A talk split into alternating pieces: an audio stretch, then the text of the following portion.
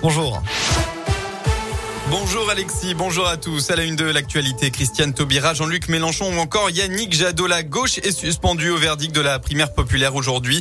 Si l'ancienne garde des Sceaux est donnée favorite, une surprise n'est pas à exclure, y compris la victoire d'un candidat refusant de reconnaître le résultat.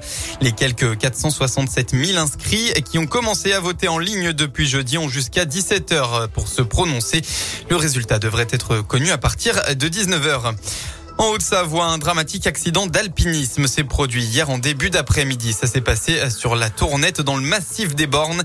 Une cordée de deux alpinistes a dévissé alors qu'ils évoluaient sur une cascade de glace. D'après le Dauphiné libéré, un homme et une femme âgés d'une trentaine d'années environ ont été victimes d'une chute de plus de 500 mètres. Malgré l'intervention des secours, l'homme n'a pas pu être ranimé. La jeune femme victime d'un important traumatisme crânien a elle été héliportée en urgence absolue à l'hôpital d'Annecy.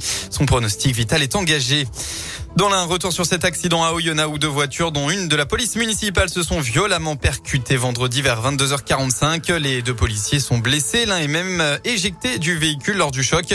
Heureusement, les quatre victimes dans cet accident s'en sortent avec de blessures légères. D'après le progrès, les policiers s'étaient lancés à la poursuite d'une voiture qui roulait trop vite. C'est pendant cette course-poursuite que le véhicule des forces de l'ordre est entré en collision avec une voiture qui venait de s'engager sur un carrefour.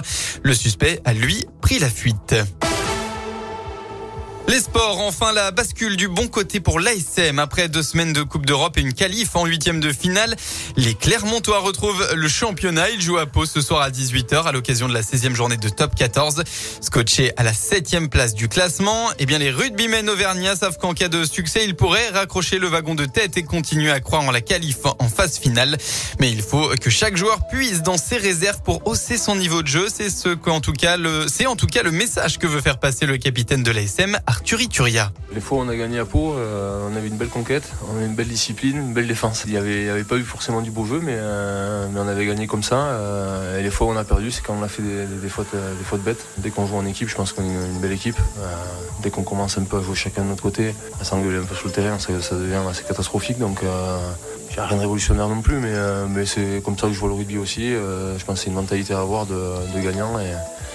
Il faut essayer de le cultiver au maximum. Peut-être qu'on l'avait perdu euh, au, fil des années et peut-être essayer de le regagner.